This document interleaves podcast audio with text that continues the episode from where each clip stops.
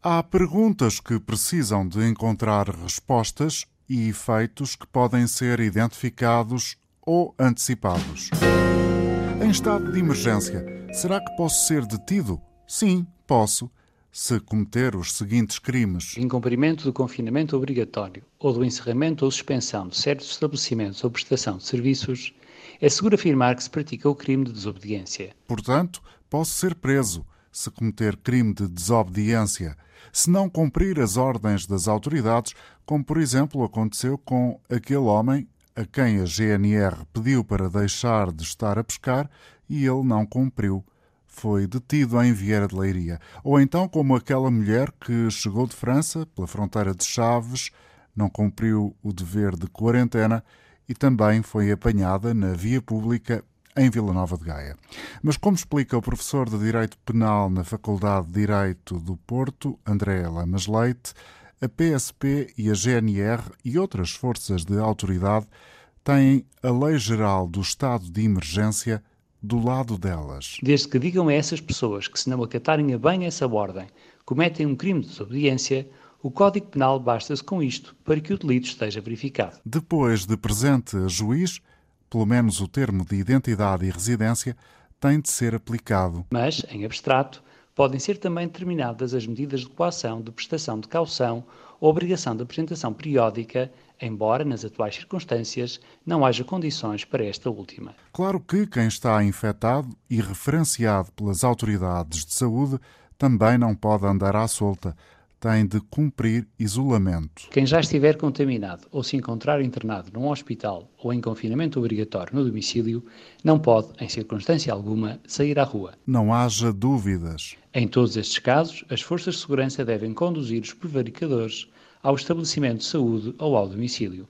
O incumprimento das obrigações de encerramento de instalações e estabelecimentos, suspensão de atividades no âmbito do comércio ou de prestação de serviços que foram decretadas se violadas, são também puníveis como crime de desobediência. Está em vigor o estado de emergência, que não inclui recolher obrigatório, mas isso pode mudar. Se não houver uma excelente colaboração de todos nós com as autoridades, passaremos a não poder sair à rua para qualquer atividade dentro de um período de tempo determinado. André Lamas Leite, da Faculdade de Direito da Universidade do Porto.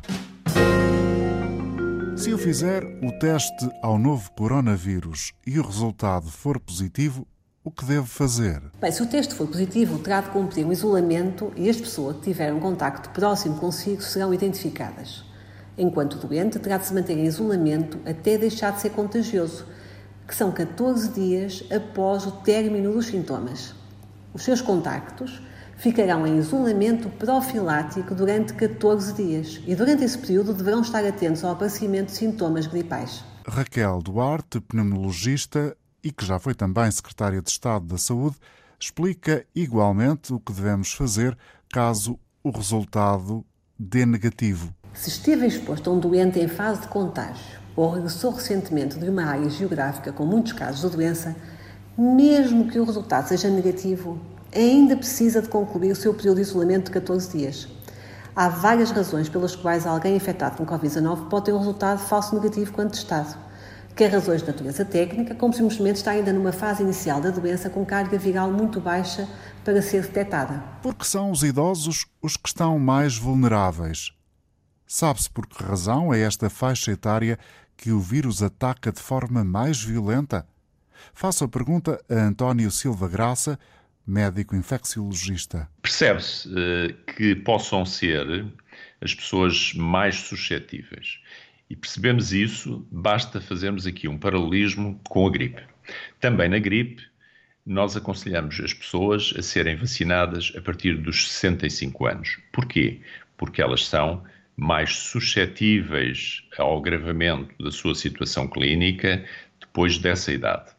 E também eh, não é, não é difícil de entender que assim possa acontecer, porque também a partir dessa idade a probabilidade de terem estas doenças crónicas, tanto as doenças crónicas cardiovasculares, eh, hepáticas, respiratórias, renais, as doenças oncológicas, as situações, digamos, de menor capacidade de defesa do organismo, elas são também progressivamente mais frequentes consoante a faixa etária vai aumentando. Portanto, quanto mais idade as pessoas têm, elas são mais frequentes e também a capacidade de defesa do próprio organismo se reduz associada à idade. Ok, mas também é certo que a maioria dos doentes com a Covid-19 tem sintomas ligeiros por que é que é assim? Na Covid-19 há formas graves e há formas ligeiras. A razão por que uma pessoa contrai doença forma grave ou ligeira depende principalmente de dois fatores: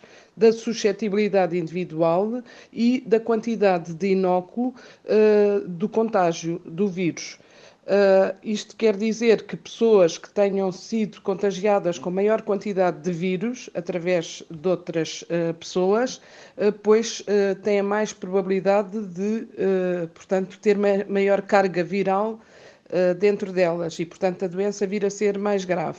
Em relação à suscetibilidade uh, individual, uh, portanto, sabemos que há pessoas que desenvolvem doença mais grave, são pessoas com idade mais avançada e que têm comorbilidades.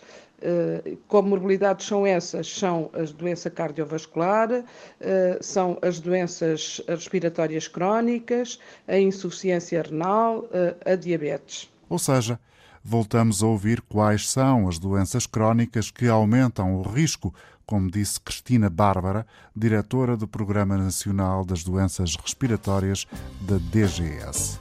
E como diria Pedro Abrunhosa, é preciso ter calma.